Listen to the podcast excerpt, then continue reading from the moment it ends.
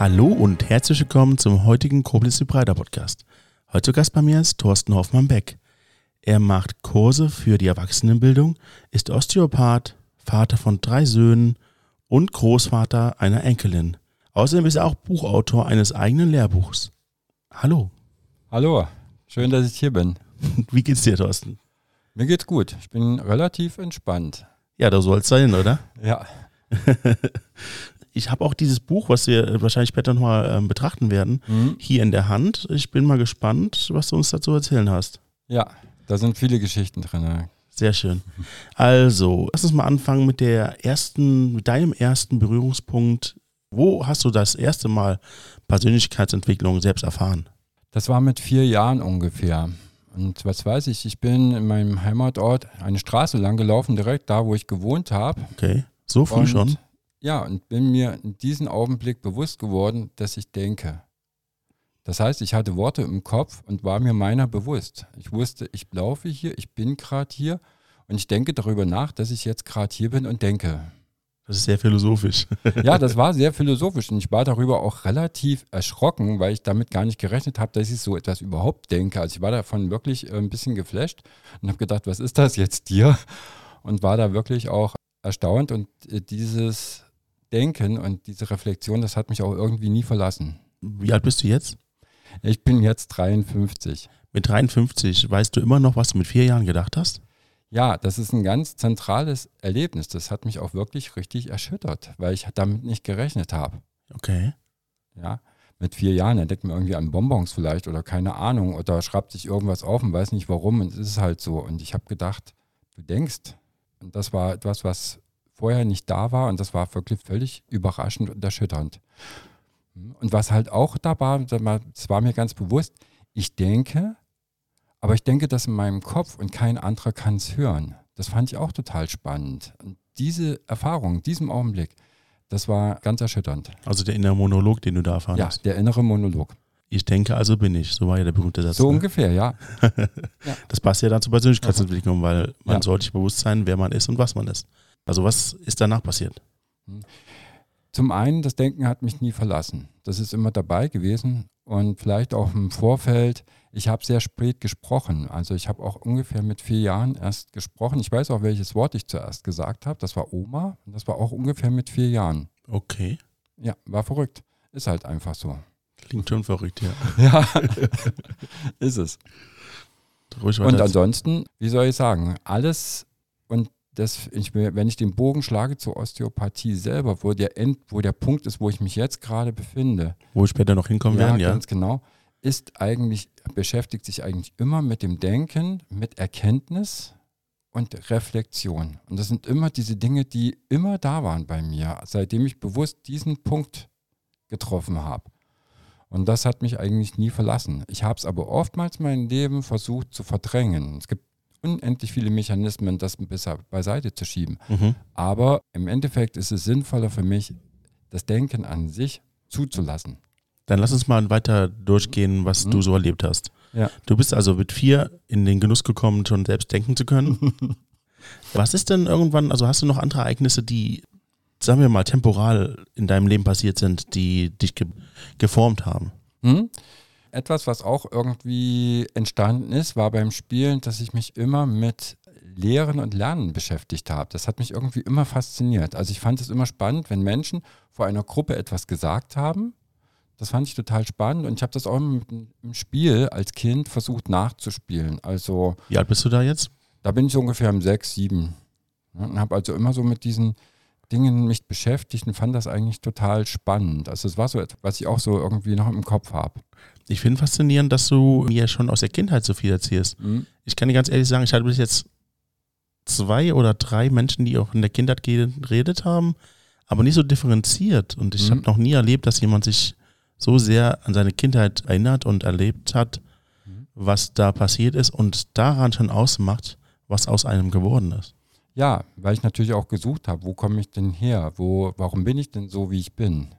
Und natürlich war ich mir auch relativ früh schon bewusst, dass ich gesagt habe, du spielst hier mit Puppen Schule und da hast du einen Lehrer und du hast diese Themen, obwohl du noch gar nicht in der Schule bist. Warum machst du das?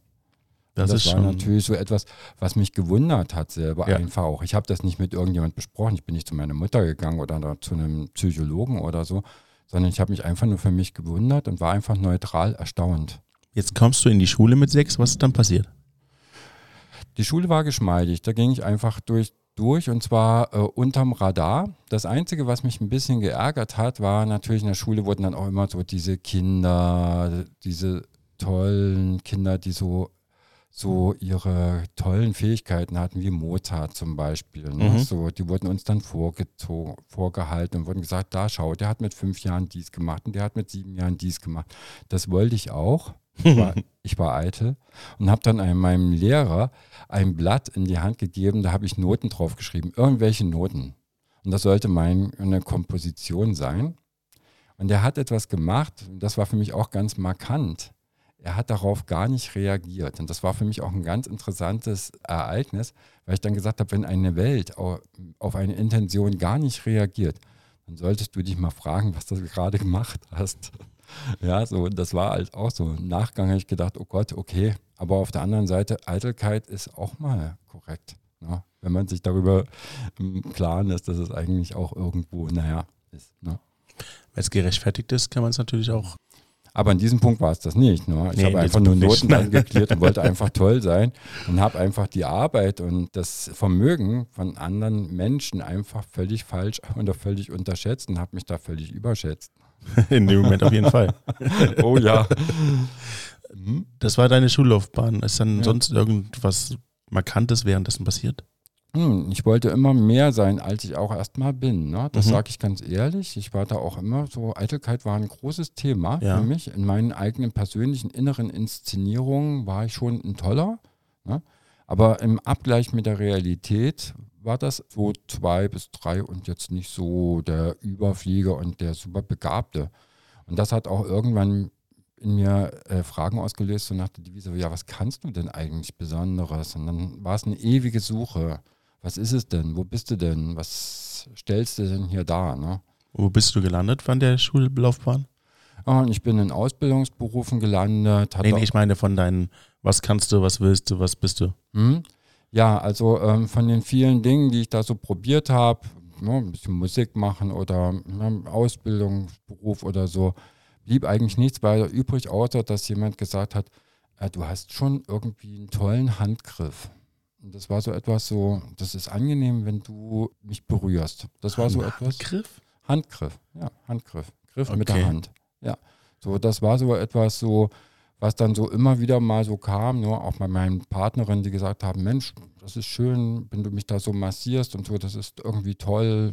Ja, Hast du das schon gelernt zu dem Zeitpunkt oder nee, konntest du es überhaupt nicht. Ich habe einfach nur so das getan und ich habe festgestellt, es zieht mich auch so dahin irgendwie, ja. Ich muss ehrlich sagen, es ist relativ komisch, dass wir Mhm. jetzt von Handgriffen reden, aber wenn wir dann wissen, was später passiert und was du heute bist, ist natürlich Total verrückt. passend. Ja. Dann passt das ja auch. Ja. Aber dass es schon so früh sich, sagen wir mal, rauskristallisiert hat, Mhm. ist schon bemerkenswert. Ja, was man natürlich dann nicht weiß, ist natürlich, dass man da unendliche Umwege geht. Wenn ich, wenn jemand zu mir sagt, ey, das ist schön, wenn du mich berührst, ja, Ja. dann ist das noch nicht so, dass ich weiß, ah ja, okay, dann mache ich jetzt sofort eine Ausbildung, mache einen Beruf draus, sondern dann sage ich, das ist schön, dass du das gesagt hast, aber ich will Rockstar werden. ja, genau. Ja, Vor allem, wenn deine Freundin nicht sagt, Mhm. dass es schön ist, dass du sie berührst, dann ist es schon relativ komisch. Sagen wir Ganz mal so. genau. Aber Ja. die Geschichte ist noch ein bisschen komplizierter. Das erzähle ich dir genauer. Ne? Okay. Und zwar war das so, dass wir eines Abends zu Hause waren. Meine damalige Freundin hatte Rücken und die hatte wirklich Rücken. Also nicht nur Rücken, ja, ich habe heute Rücken, sondern die hatte wirklich Rücken. Die hatte starke Verspannungen. Ich tastete Mhm. den Rücken ab und da waren wirklich Verspannungen. Wir waren total fest und mich hat das geärgert. Mich hat das jetzt wirklich fuchsig gemacht, weil ich mochte diese Härte nicht. Ich wusste, mit dieser Härte kann, kann man nicht gut leben. Und dementsprechend bin ich dieser Härte begegnet mit entsprechenden Druck. Ich habe gedacht, ich drücke jetzt auf diese Härte drauf und mal sehen, wer härter ist. Mhm. So, das hat dazu geführt, dass meine Freundin total ungehalten war, um es mal simpel zu sagen. Sie fand das nicht so schön, Mhm. sie kannte andere Berührungen und sagte sich, äh, was war denn das jetzt hier? Wo soll denn das jetzt hier hinauslaufen? Das tut die ganze Zeit nur weh. Und dann habe ich gesagt, okay, das mit den wundersamen Händen ist nun auch nichts. Das kenne ich ja nun auch zu Genüge.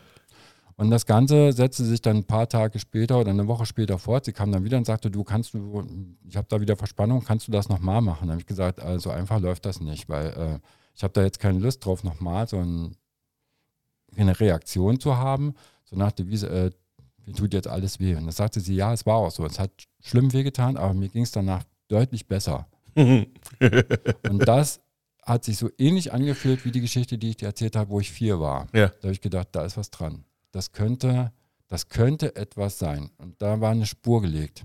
Ne? Mhm. So, wo ich sage, ja, da hat sich eine Spur in meinem Gehirn gesetzt, wo ich sage, das war ein zweiter oder ein dritter Impuls, wo ich sagte, bleib mal dabei, verfolg das mal weiter. Was war die Konsequenz aus dem Ganzen? Das, du, man lebt ja nicht alleine. Das Mhm. heißt, ich agiere nicht alleine, sondern ich bekam das Angebot, eine Ausbildung zu machen zum Physiotherapeuten. Ich bekam das von außen als Impuls. Ja. Und spürte aber dieses Innerliche und habe gedacht, das ist deine Chance. Mach das jetzt. Und dann habe ich diese Physiotherapie-Ausbildung gemacht. Wie alt warst du da? Da war ich schon Mitte 20. Ah, okay. Habe vorher schon Jobs gemacht, habe dann war dann Arbeitslosigkeit und äh, habe mich damit bei Arbeitsbeschaffungsmaßnahmen herumgeschlagen. Also da alles Mögliche durch. Mhm. Und mit, so mit Mitte 20 ging das auf einmal los, kam diese, dieses Angebot, die Ausbildung zu machen, habe ich gesagt, okay, das mache ich. Was wurde daraus? Dann habe ich mich richtig reingekniet. Am Anfang war es eine Katastrophe. Okay. Also ich war erschüttert über meine Blödheit. das muss ich wirklich sagen. Wie du überschätzt oder? Also ich habe da einfach mit Worten und mit Begriffen überhaupt nicht gut arbeiten können. Ich habe dann einfach ja so einen Herzinfarkt mit einer Herzschwäche verwechselt und so solche Sachen, ja, so einfach so ganz essentielle Dinge gar nicht richtig eingeordnet und habe mich auch immer für den Größten erstmal gehalten, so das erste Vierteljahr. Das kennen wir aus der Schulzeit dann. Ganz genau. Und dann habe ich lernen müssen. Ne? Und dann kam auch die Entscheidung, entweder ich lasse mich mal drauf ein und dann muss ich mein Ego vergessen und muss mich einfach mal der Sache widmen.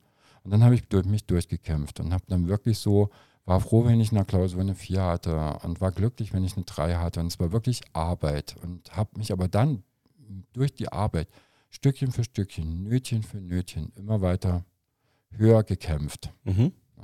Und ja, habe dann am Ende tatsächlich diese Ausbildung geschafft. Das war anstrengend. Für mich war das ein großes Ding, großer Schritt für mich, kleiner Schritt für die Menschheit, aber war so.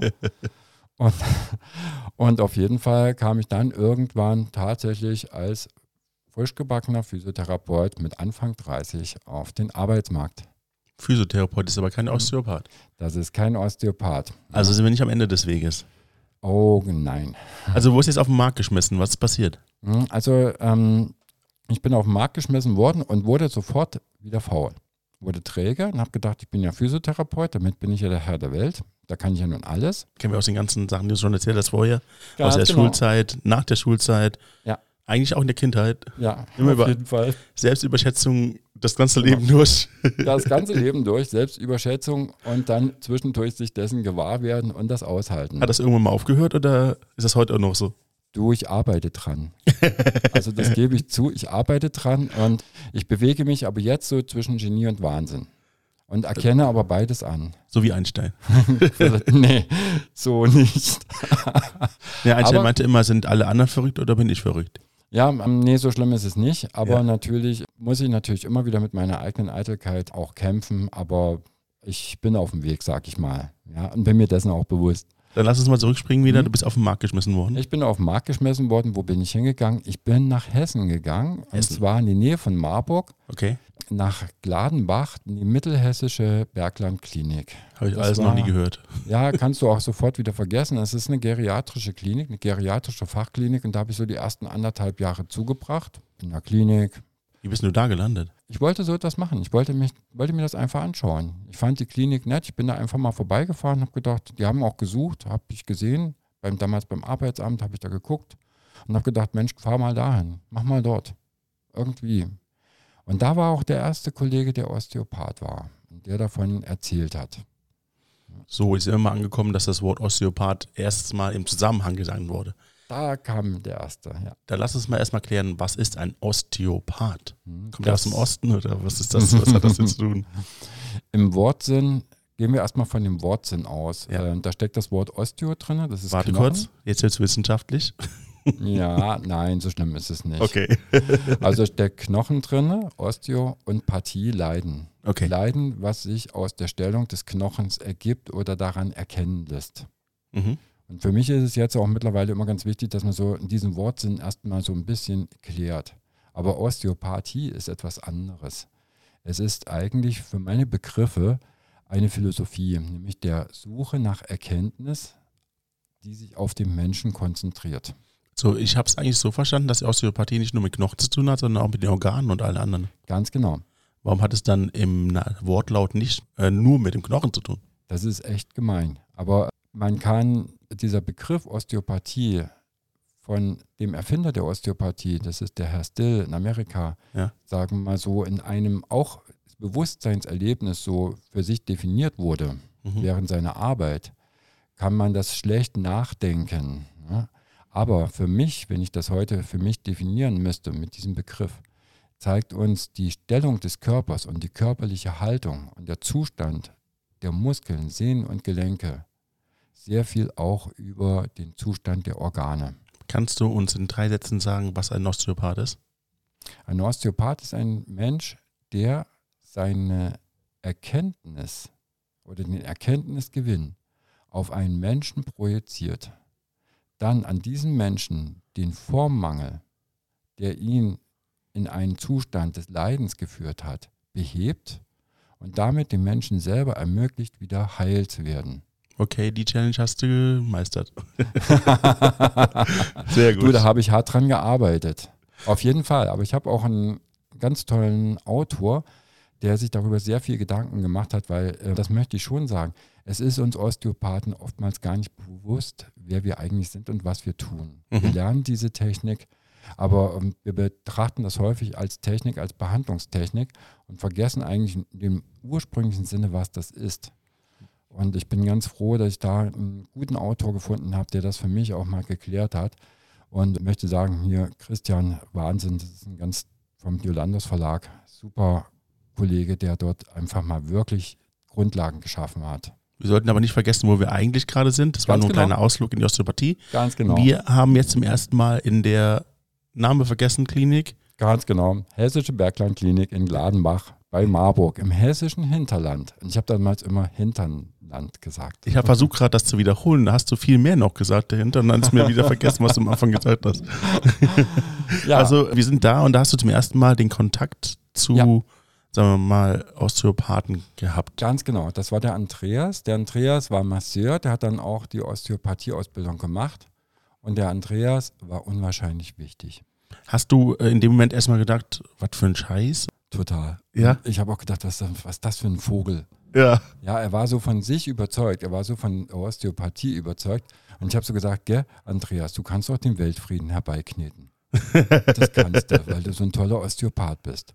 Und was mich total, an, am Anfang hat mich das wirklich genervt. Also ich Mhm. habe das nicht gemocht, ne?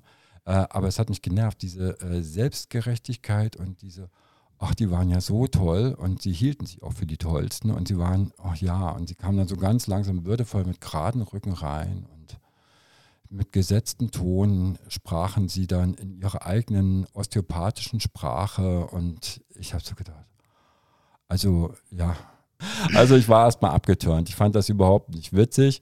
Ja, aber es war in meinem Kopf. Okay. Die anderthalb Jahre sind vorbei, du bist zurück nach Hause. Wo ist zu. Hause gewesen? Ich war in Marburg, habe in Marburg gelebt, war Ah. in der hessischen Berglandklinik gearbeitet, bin dann nach Marburg, habe in der LVA-Klinik gearbeitet und irgendwann wollte ich das auch werden Mhm. und habe geguckt, was das kostet. Und dann habe ich gedacht, auf gar keinen Fall. Also so um die 20.000 Euro für eine Ausbildung nach der Ausbildung, damit ich dann ein toller Osteopath bin, kann ich nicht bezahlen. Mhm. Und habe stattdessen etwas anderes gemacht und habe in Marburg nochmal so ein Aufbaustudium gemacht, um ein wissenschaftliches Aufbaustudium für Physiotherapeuten. So ein Bachelor of Science in, ja, in Physiotherapie. Ja, und weil ich mir diese Osteopathie-Ausbildung einfach nicht leisten konnte, habe ich dieses Aufbaustudium gemacht. Das war kostenlos. Mhm.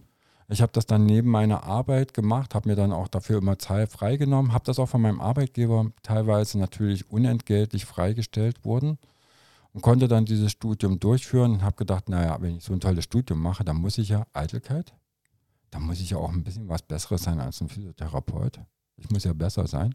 Und bin dann Lehrer geworden. Und so bin ich dann an eine Physiotherapieschule hier nach Koblenz gekommen. Das ging mir ein bisschen zu schnell. Also, was Ja. hast du eigentlich gelernt in diesem Studium? In diesem Studium habe ich eigentlich wissenschaftliches Arbeiten gelernt. Wir haben nochmal Anatomie gehabt, wir haben gepreppt, also an Okay. Leichen gepreppt, ganz Ja. viel. Wir haben Pathologie gehabt, wir sind in die Pathologie gegangen, in Marburg in der Unikliniken, haben alles gesehen, was man so an Dingen sehen kann. Der Chef dieser Pathologie war der Herr von Schweinsberg, Freiherr von Schweinsberg. Und der hat uns dann diese ganzen Dinge, die da, man da so gefunden hat, bei den Toten, die zu Krankheiten geführt hat, dann immer am Freitag präsentiert. Wow. Ja, das war eindrückend. Ein, sehr eindrücklich. Also ich habe auch einmal den Raum verlassen. Ja, so schlimm war es. noch. Ja, das sind spannende Dinge, die man da zu sehen kriegt, aber vergisst mal Gottlob auch nicht. Wäre das heute noch so oder denkst du, dass du das heute anders hinkriegst? Das kann ich nicht sagen. Nee? Nee, kann ich wirklich nicht sagen. Ah, ah. Okay. Ich habe zwar viel auch dann äh, gepreppt, natürlich im Studium und auch viel gesehen, auch hinterher in der Osteopathieausbildung, aber kann ich nicht sagen. Es gibt immer manchmal so Punkte, wo man auch an, an seine Grenzen kommt. Du hast jetzt zweimal das Wort gepreppt benutzt. Ja, Was heißt das? präpariert. Das? heißt also, man nimmt sich halt ein Skalpell und irgendwas und schneidet an Leichen irgendwelche Dinge mal frei oder guckt sich das an, was Kollegen da vorher mal freigeschnitten haben, schaut sich das an, fässt das an und guckt, wie ist die Konsistenz.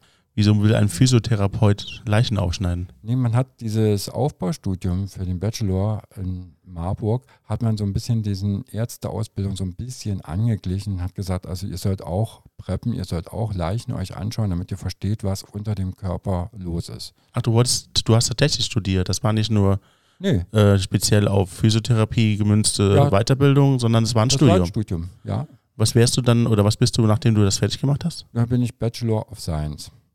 Hast du das fertig gemacht? Ja, natürlich. Okay.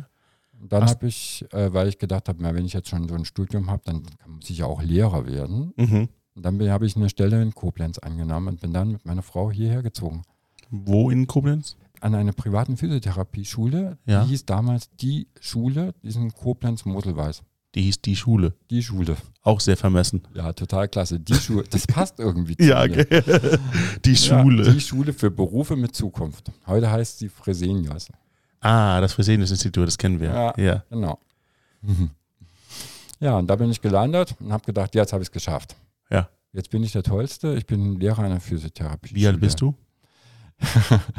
Wie alt war ich damals? Anfang 40, ja. Okay. Und dann habe ich fünf Jahre als, Fachlehrer Physiotherapie in dieser Schule gearbeitet, verschiedene Fächer unterrichtet. Aber immer noch nicht Osteopath. Immer noch nicht Osteopath. Ich hatte das im Kopf und am Ende, so im fünften Jahr, habe ich dort den ersten osteopathischen Kurs besucht. In der gleichen Schule. Nee, da bin ich dann einfach in ein Fortbildungsinstitut gegangen und habe mir mal so Ah. einen bestimmten Kurs mal rausgeguckt und ich fand den total klasse, hat mir total Okay. gefallen. War, war super. Und das war dann so der Anfang. Okay. Von den, wo man dann immer wieder osteopathische Ausbildungen besucht. Und irgendwann, ja, habe ich das dann komplett dann durchgezogen bis zum Ende. Also die 20.000 Euro hast du dann doch investiert. Ja, Ja, am Ende des Tages. am Ende des Tages ja, und das war sehr, sehr anstrengend.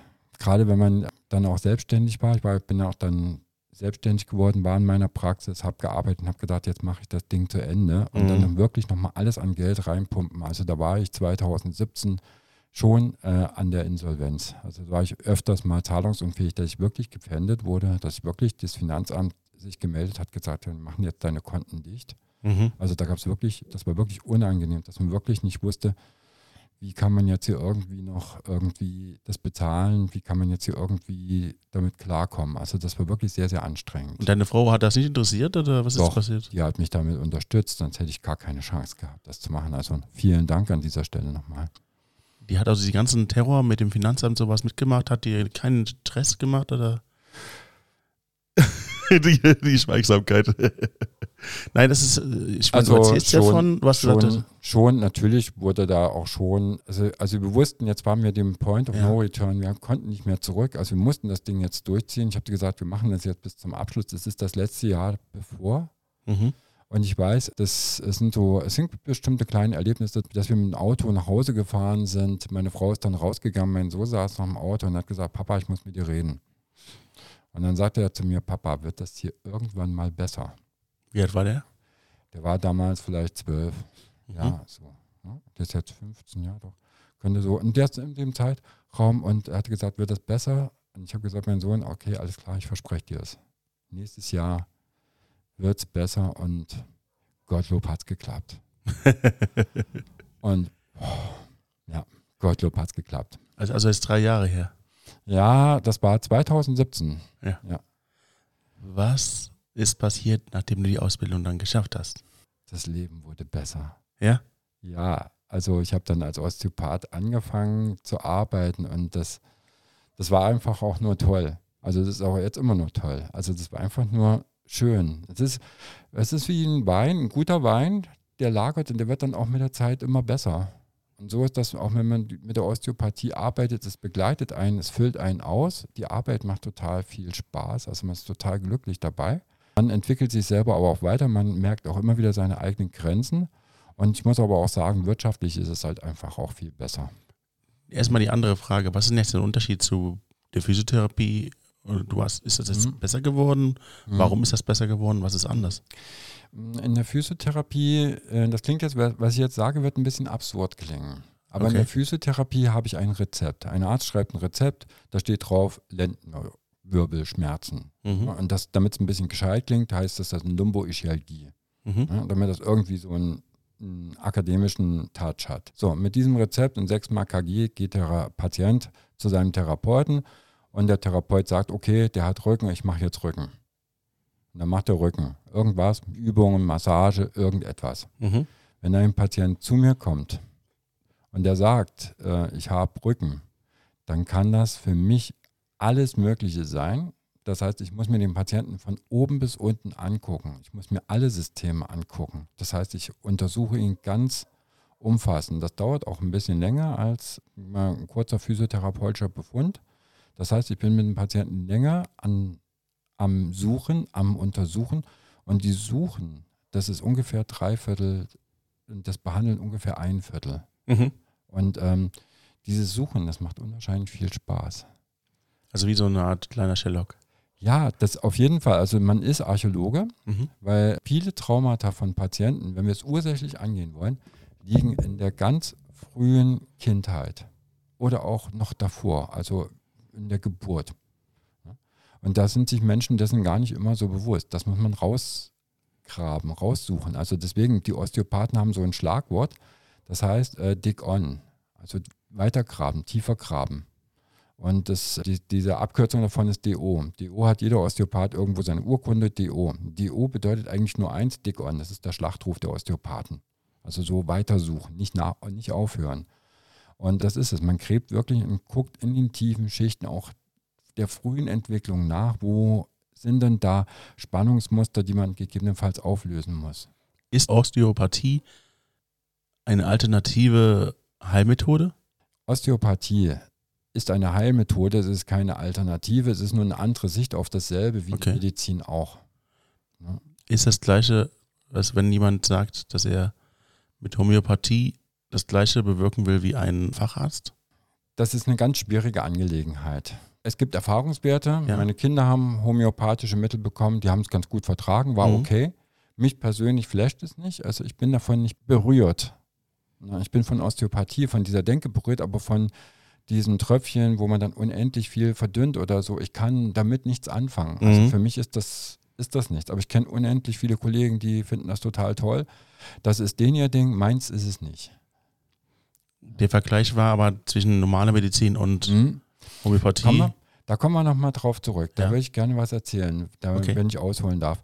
Gerne. Und zwar folgendes. Ähm, die, wir gehen mal ein bisschen in der Geschichte zurück, da wo die Osteopathie entstand. Wir sind jetzt ungefähr bei 1860, 61 bis 1874. Jetzt wird es wissenschaftlicher. Ja, ein bisschen historisch. Okay. Wir sind in Amerika und zwar im Grenzgebiet in Amerika wo der Herr Still gerade so aus dem Bürgerkrieg rauskam. Auch, ihm ging es auch nicht gut und seiner mhm. Familie auch nicht. Also viele von seinen Kindern sind tatsächlich auch gestorben an Infektionskrankheiten, an Meningitis zum Beispiel und ein Kind an Lungenentzündung.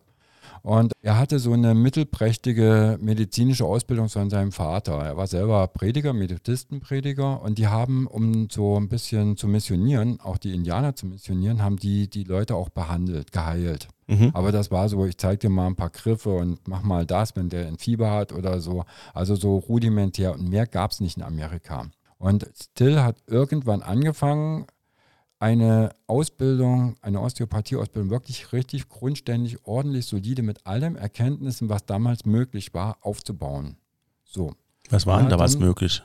Er hat äh, relativ früh schon also viel gepreppt, viel mehr gepreppt, als das normalerweise übrig war. Also Leichen aufgeschnitten, Mhm. Leichen sich angeguckt und Okay. hat darauf großen Wert gelegt, dass die anatomischen Kenntnisse da sind. Und er hat auch relativ früh systematisch versucht, auch äh, die Lehre in verschiedenen Var Varianten mit einzubringen. Er war kein Freund von Vorlesungen, sondern er ist viel mehr mit seinen Schülern gelaufen, hat Beobachtungen gemacht am Patienten, hat das reflektiert und hat sie zum, immer wieder zum eigenständigen Denken angezogen. Übrigens Männer wie Frauen. Also er hat auch in seiner Schule gesagt, hat seine Werbung gemacht und hat gesagt, wir suchen für die Osteopathie-Schule Frauen bevorzugt. Jetzt mal eine andere Frage, warum erzählst du uns das alles? Mhm. Weil wir jetzt dahin kommen wollen, was ist der Unterschied, warum ist das anders als zum Beispiel Okay. Homöopathie? Ja.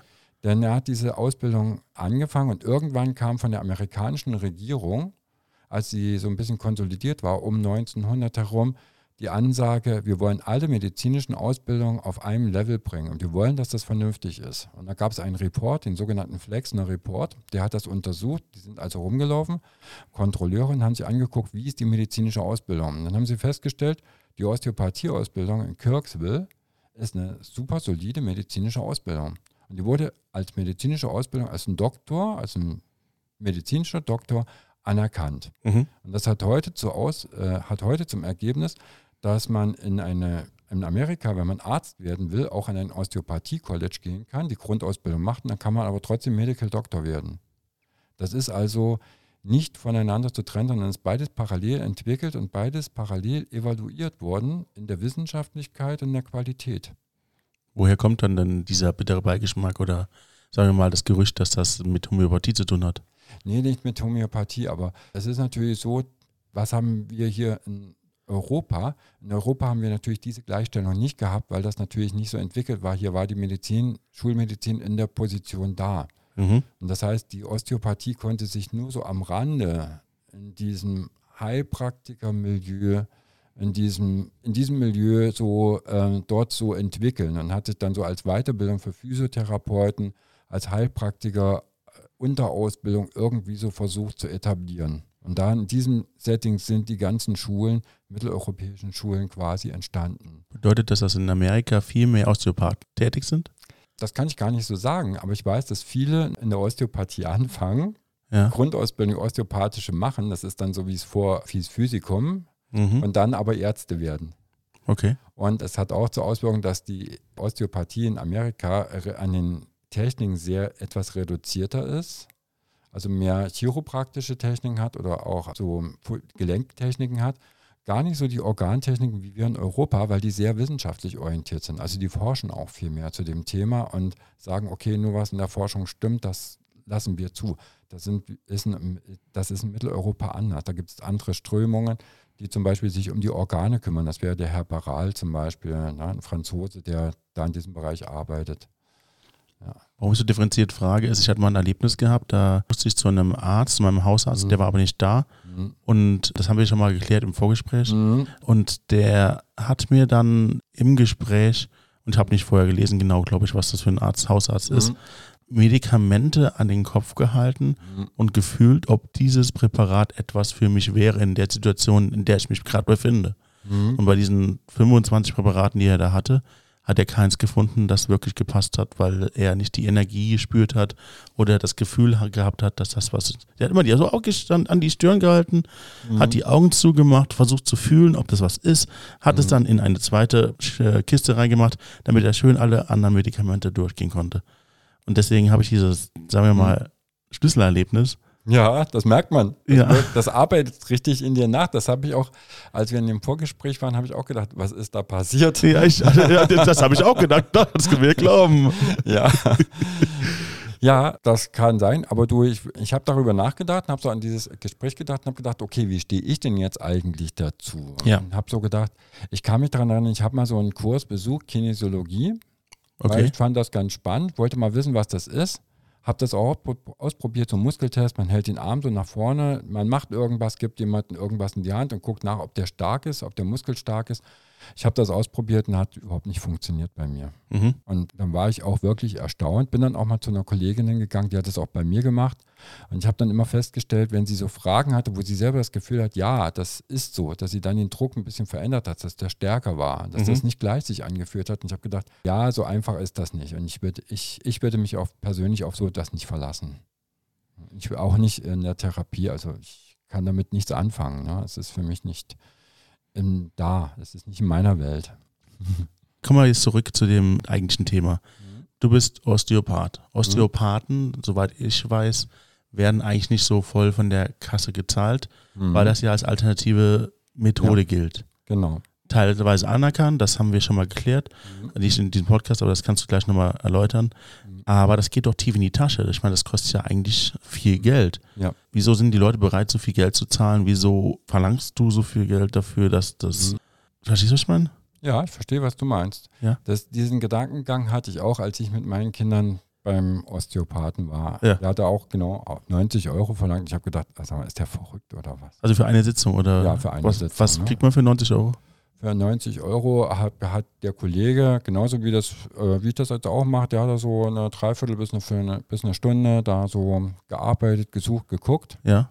Und ich habe so währenddessen gedacht, also als ich das damals gesehen habe bei meinem Sohn, ging die Registrierkasse auf und ich habe so gedacht, oh mein Gott.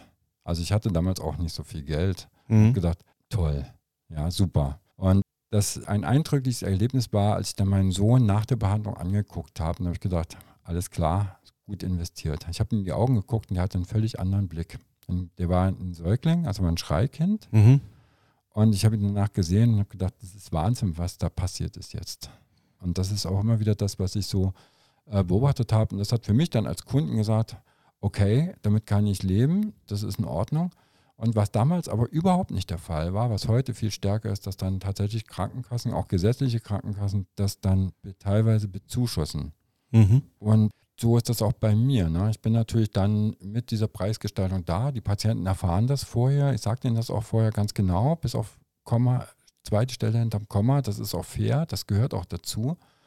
Und sie fällen dann die Entscheidung, ja, mache ich das oder mache ich das nicht. Wie viele Leute stimmen dazu oder wie viele lehnen das ab? Ich hatte letztens eine Patientin, die hat mich angeschrieben über E-Mail, hat Mhm. gefragt, was es kostet. Und Ja. ich habe dann gesagt, habe das auch geschrieben und die hat sich dann auch nicht wieder zurückgemeldet. Also das war jetzt im letzten Monat, war eine Patientin, die dann nicht gekommen ist. Okay. Ja, wahrscheinlich, oder sie sich das überlegt. Vielleicht kommt sie ja noch. nee, aber im Ernst, die natürlich auch gesagt hat, mache ich nicht. Ne? Das ähm, ist auch einfach so. Und man hat natürlich auch eine Anspruchshaltung, die der Patient auch einfach zu Recht entwickelt. Ne? Dass er einfach sagt, ich gebe jetzt hier Geld und ich erwarte auch etwas. Ne? Aber was ich natürlich nicht garantieren kann, ist, dass, ich, äh, dass der Patient kommt und es ist alles gut Mhm. ne, nach einer Behandlung oder so. Das, das kann ich nicht garantieren. Ne. Das sage ich auch den Patienten, die wissen das auch. Aber es funktioniert gut, muss ich sagen. Und Okay. zwar in dem Sinne, dass es auch Patienten natürlich dann auch besser geht und dass Patienten sich aber auch bei mir dann halt auch aufgehoben fühlen, ja. Verdienst du gut? Ja, ich verdiene gut, Mhm. auf jeden Fall. Das ist, ich bin damit sehr glücklich. Also sind die Zeiten vorbei, dass das Finanzamt zu dir kommt. Die sind vorbei, auf jeden Fall. Also es ist auch nichts, wo man jetzt sagt, hier werde ich reich oder ich, keine Ahnung, ne, so etwas. Das ist es nicht, aber es ist einfach schön, es fühlt sich gut an. Ja, ich mache halt das, was ich gerne mache, was sich auch wirklich rundherum so gut für mich anfühlt. Ich fange an und höre auf und denke, ja, war okay, ne, war in Ordnung. Also am Ende des Tages, am Ende der Woche, wo ich sage, es passt. Hast du da so spezielle Ereignisse, die passiert sind, die natürlich nicht unter das Schweigegeheimnis von Ärzten gilt, die du da uns erzählen kannst? Meinst du jetzt so Patientengeschichten? Ja, genau. Positiv wie auch negativ. Hm, Du, als ich auf dem Weg hierher war, hatte ich so fünf, sechs Patientengeschichten, weil du, du bist ja davon, du bist ja davon angefüllt mit Patientengeschichten, weil die verfolgen dich ja auch. Also du gehst nicht raus und das ist alles komplett weg. Aber jetzt, wo du das so sagst, ne? So, jetzt muss ich erst wirklich ein bisschen graben, was mir so an Dingen eingefallen ist. Ja, mir fällt eine Patientin ein, die ist jetzt in Teneriffa wieder. Die kam Corona-bedingt aus Teneriffa hierher, bra- verbrachte ihre Zeit hier irgendwo im Westerwald und kam dann tatsächlich zu mir und hatte Beschwerden mit dem Magen. Und zwar äh, konnte sie nicht gut schlucken. Mhm. Und das war so ein, für sie ein Thema, was sie wirklich richtig beschäftigt hat und war auch komplett aus Therapie. Die war durch und keiner wusste, was, es, was los war. Und sie kam dann zu mir und sagte, ja, ich habe da hier gehört, Sie machen so eine Osteopathie. Sie hat mir das auch geschildert und hat gesagt, und Sie glauben jetzt hier wirklich, dass das hier irgendwas sein könnte, so. Und bei der hatte ich so wirklich so ein, wie ich das vorhin schon mal gesagt hatte, ich hielt mich für den Größten. In diesem Augenblick gesagt, kein Problem, das kriege ich hin. Und wo ich echt gedacht habe, wo ich das so gesagt habe, ich gedacht habe, sag mal, geht's noch oder was? Du kannst der Frau doch nicht so ein Heilversprechen machen. Aber ich habe gesagt, kommen Sie her, das, das kriegen wir. Das gucke ich mir jetzt einfach mal an. Das klingt, das klingt total spannend. Ich würde mir das gerne mal anschauen. Ich bin neugierig jetzt. Und das ist tatsächlich so, dass ich auch unterm Strich gerne neugierig bin und das mhm. gerne sehe. Und habe sie da wirklich so gesagt, kommen Sie vorbei, ich bin guter Hoffnung. Und sie kamen vorbei, ich habe da, habe sie auch behandelt, es war eine relativ schlichte Sache. Sie hat einfach Spannung im Zwerchfell gehabt, also im Thorax, also im Brustkorb auf der linken Seite war einfach fest. Mhm. Keine Ahnung warum. Und das ließ sich einfach richtig gut lösen. Und die Frau, die vorher nur noch so ein bisschen Haferbrei essen konnte und kein Kaffee mehr und kein Tee mehr und kein Fleisch mehr, die das alles immer weggelassen hat und immer dünner wurde, äh, die war nach der Behandlung quasi, und das ist, war halt einfach mal so, beschwerdefrei, hat sich total gefreut, hat das auch bei Yamida gepostet und so und war total glücklich und schickt mir unendlich Patienten oder hat sie mir geschickt. Jetzt ist sie wieder in Teneriffa, ihr geht's gut, macht tolle Wanderungen, isst viel, isst alles. ja, und die ist total happy und freut mich. Aber es war eine einfache Sache für mich in dem Punkt. Das ist es meistens nicht. Wie lange hast du gebraucht, darauf zu kommen? Das war eine Sache von wirklich ein paar Minuten. Also es war mir völlig klar, als ich das geschildert habe, ich gedacht, es geht dahin. Aber trotzdem das ganze Untersuchungsprogramm, ich habe so ein bestimmtes Untersuchungsprogramm, es geht von mhm. Kopf bis Fuß, habe ich trotzdem durchgezogen, bevor ich an dem Punkt war. Weil das ist die größte Gefahr, dass man sich auch als Therapeut denkt, oh, alles klar, ich mache, das ist das. Und bei uns gibt es so einen Spruch, behandle niemals das, was du denkst, sondern guck immer nach, was wirklich ist. Okay. Und das war so ein Punkt, wo ich trotzdem mich gebremst habe. Ich wusste, wo ich hin will aber ich habe trotzdem das ganze Untersuchungsgedöns durchgezogen. Ich habe die Dreiviertelstunde wirklich gebraucht, auch nur mit Untersuchung. Aber die eigentliche Behandlung war eine Sache von fünf Minuten. Hast du auch eine Geschichte, die in die andere Richtung geht, die nicht erfolgreich war? Auch, natürlich. Unendlich. Das sind ja die Geschichten, die einen weiterbringen. Ne? So eine der ersten Geschichten, die, wo ich noch in der Physiotherapie war und habe dann Ultraschall am Knie gemacht. Ne? Also beim Patienten morgens, dann nimmt man so einen Schallkopf, der macht Ultraschall, okay. so ein Gel drauf. Ich machte dann morgens so halb sieben, war der schon da und ich machte den Ultraschall drauf. Ich war morgens nicht so gesprächig. Und der Patient fragte mich dann irgendwann, äh, sag mal, was machen Sie denn da? Mhm. Und ich so, ich hatte gar keinen Bock zu beantworten. Ich hatte Ultraschall zu machen, hab da, mach halt Ultraschall. So und schlenkert da mit dem Ultraschallkopf an dem seinem Knie rum. Und der Typ hat dann auch gefragt, sag mal, und wofür soll das jetzt hier gut sein? Und hat das jetzt irgendwie eine Wirkung und so? Für mich nachdrücklich nachgewirkt, dass ich einfach gesagt habe, sag mal, wie lange willst du eigentlich noch arbeiten mit etwas, wovon du gar nicht weißt, was du hier genau tust? Das ist doch eigentlich deiner und dem Patienten und auch diesem Ultraschallkopf eigentlich unwürdig. Und es gibt ständig Dinge, das muss ich auch wirklich sagen, wo man einfach fällt oder scheitert. Das ist ganz normal, ist heute auch so. Ne? Wo ich einfach Patienten habe, die sich melden und sagen, hatte ich letzte Woche auch, ich komme zur nächsten Behandlung nicht, es, ist, hat, hat, es geht mir nicht besser. Mhm. Und ja, und dann muss ich mich damit ins Benehmen setzen. Ich muss mit, ich meine Eitelkeit ist gekränkt, weil ich jetzt nicht der Größte bin. Und dann muss ich mich aber auf der anderen Seite fragen, was hast du übersehen bei dieser Frau? Warum hat das nicht geklappt? Und ja, die hatte Lendenwirbelsäulenschmerzen, Blockierung in der Wirbelsäule und ich habe das einfach nicht hingekriegt. Ich habe es nicht hingekriegt. Das kommt auch vor, passiert. Dieses Thema Eitelkeit ist bei dir durch dein ganzes Leben gezogen. Die Eitelkeit ist durch mein ganzes Leben gezogen, aber ich bin mir zumindest dessen bewusst. Warum ist das so? Was hat das für Gründe? Keine Ahnung. Es ist halt einfach da. Ich, ich habe mir das erkannt, habe das schon erkannt und habe so gedacht, ja, super. Und ich mache mich auch selber darüber auch lustig. Ja. ja so, ah, willst du mal wieder der Größte sein, bist mal wieder der Tollste hier. Und es gibt so ein kleines Ritual, das habe ich, gerade auch wenn es mit Patienten nicht klappt und ich mal nicht der Größte bin, dann habe ich so einen, einen Wahlspruch, der kommt von Ritter Rost, mhm. so ein Kindermusical, finde ich total schön, Ritter Rost. Und da gibt es so eine Liedpassage, keine zu spät zum Gänseblümchen pflücken. Also da muss der Ritter Rost gegen so einen anderen ein Turnier antreten hat Angst, weiß, jetzt wird es ernst und jetzt kann ich keine Gänseblümchen pflücken. Und wenn ich ganz stark fehle und es nicht gut funktioniert und ich einfach dem Patienten, wenn ich es nicht hinkriege, dann gehe ich vor Wut auf eine Wiese und hole mir ein Gänseblümchen. Das mache ich heute noch. Also ist keine Metapher. Das ist keine Metapher, das mache ich tatsächlich. Okay. Ich pflücke die, aber ich habe schon mal mehr Gänseblümchen gepflückt. Es sind weniger geworden. das ist aber wirklich so, kein Witz. Wie geil aus einer Metapher eine Realität wird und wenn man drüber spricht, klingt es trotzdem wie eine Metapher. Ja, natürlich, der ist verrückt. Das haben so Metaphern an sich, ne? ja. Du bist ein lustiger Mensch, mag dich. ja, danke, freut mich. Macht auch Spaß hier. Also ich, ich hätte es nicht gedacht. Ich habe mich habe das eigentlich alles mir anders vorgestellt. Also ja, Ja. schön. Ja, das, das ist immer, wenn man darüber redet im Vorhinein, klingt das immer etwas kryptisch, Mhm. aber im Grunde ist es nur ein Gespräch über dein Leben. Ja. Ja. Wir sind so kurz vom Ende unseres Podcasts und dann reden wir nochmal drüber, was wir alles gehört haben. Du hast uns erzählt, dass du mit vier Jahren schon angefangen hast, über das Denken bewusst zu werden. Das war schon sehr kurios, weil das hat bis jetzt noch keiner mir erzählen können oder bewusst werden können.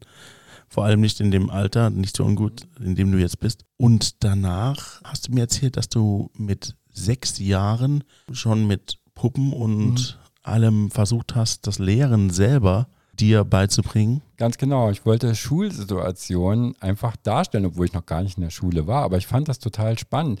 Wie agierten Lehrer mit Schülern? Was findet da so in diesem Setting statt? Mich, mich hat das irgendwie gereizt. Und die- Ja, und die ganze Schulzeit hast du dann sehr, wie du gesagt hast, arrogant gewirkt oder Ja. hast deine Arroganz, die durch dein ganzes Leben gezogen ist, Ja. vorherrschen lassen und hast dann gedacht, okay, ich bin der Größte, ich bin der Beste, ich krieg alles hin und da Ja. kamen doch nur die Zweien und Dreien. Ja, natürlich, diese Enttäuschung muss man erstmal aushalten. Ne? Ich wollte immer der Überflieger sein, in jeder Form, aber die Realität war eine andere, genau. Realität ist ein gutes Thema. Nach Mhm. der Schule hast du eher von einem Job in den anderen, Ganz von genau. Arbeitsamt bis Ja. nichts zu tun und arbeitslos. Ja. Und irgendwann kamst du dann mit circa 25 Jahren, Mhm. war 25 Jahre, es, gell? 25, ganz genau. in die Physiotherapie-Ausbildung. Physioausbildung. Ja, ganz genau. Ja, das hast du auch vorher, gab schon eine kleine Vorgeschichte, dass, Ja. deine, dass deine Freundin, Ja, meine damalige Freundin, die hatte Rückenschmerzen. Ich habe sie da behandelt und sie fand die Behandlung am Anfang noch nicht toll. Also sie hat nicht gut darauf reagiert. Und später, dann ein paar Tage später, hat sie gesagt, okay, hat am Anfang wehgetan, hat aber jetzt total gut getan, mir geht's viel besser, mach das bitte nochmal. Und das waren so für mich so auslösende Momente, wo ich dann gesagt habe, okay, geh in die Physioausbildung rein, schau mal, was das macht und lass dich darauf ein. nach der Ausbildung bist du in die Klinik, dessen Namen ich wieder vergessen habe. Ganz genau. Die vergessen wir jetzt auch. Ne? Ja, Die lassen wir einfach mal so stehen. unter den Tisch Da- fallen. Da hatte ich aber die erste Berührung mit einem Osteopathen, Richtig. ganz ja. genau, den ich erstmal erst noch nicht so toll fand, wo ich gesagt habe, ah, was ist denn das für ein arroganter Vogel hier, wie wichtig ist denn der eigentlich? Ja. Da sieht man, dass meine eigene Eitelkeit sich in ihm gespiegelt hat oder projiziert hat, vielleicht war es das.